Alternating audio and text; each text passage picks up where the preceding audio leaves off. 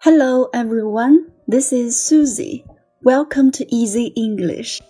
Today we are going to go over all the words and expressions in Module 3. And now let's begin. 小朋友们好，今天我们复习 Module 3。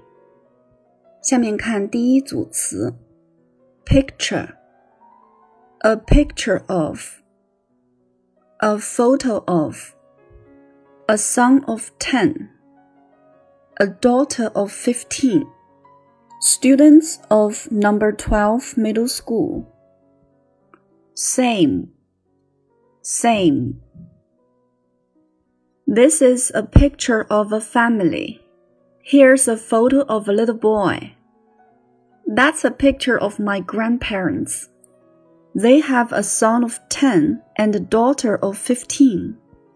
They have a 10 year old son and a 15 year old daughter. They are students of number 12 middle school.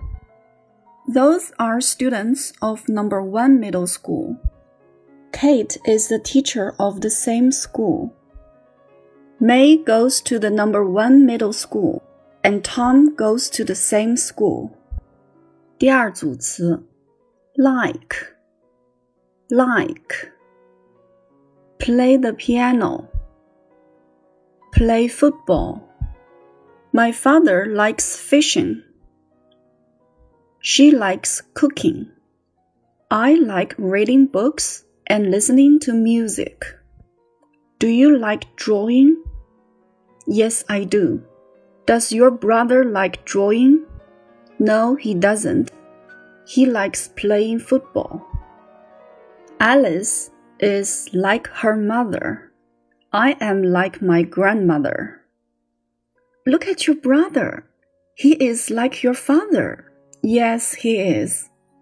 Sharon plays the piano every day.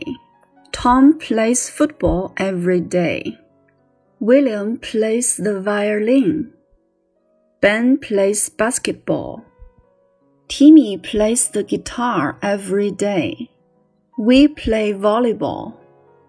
第三组词，only, only, very, very. He is only four years old. He is very lovely. 第四组词，middle, middle, one, the other. The man in the middle is Mr. Zhang. The girl in front of me is Amy. The boy behind me speaks English very well. The boy on my left side is from America. The woman on my right side is May's mother. I have two boxes. One is big, the other is very small. Mr. Zhang has two children. One is Tom, the other is Amy. 第五组词：rich, rich, poor, poor, wife, a father of three children, twin, twin. Henry William is rich. I am poor. He has no wife. He doesn't have a wife. I'm a mother of two children. She has two children. They are twins.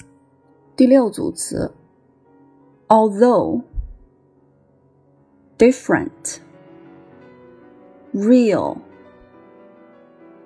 Although Henry is not the children's real father, he loves them very much. He gives different toys to different children. 最后一组词，English, Englishman. Next to, next to. Grandparent. Mr. Green is an Englishman. Jim and his sister are in the same school. They are English. A woman is next to Jim. I am next to Timmy. Who are they? They are my grandparents on my mother's side. 好了，Module Three 就复习到这里了。That's all for today. Thank you for listening.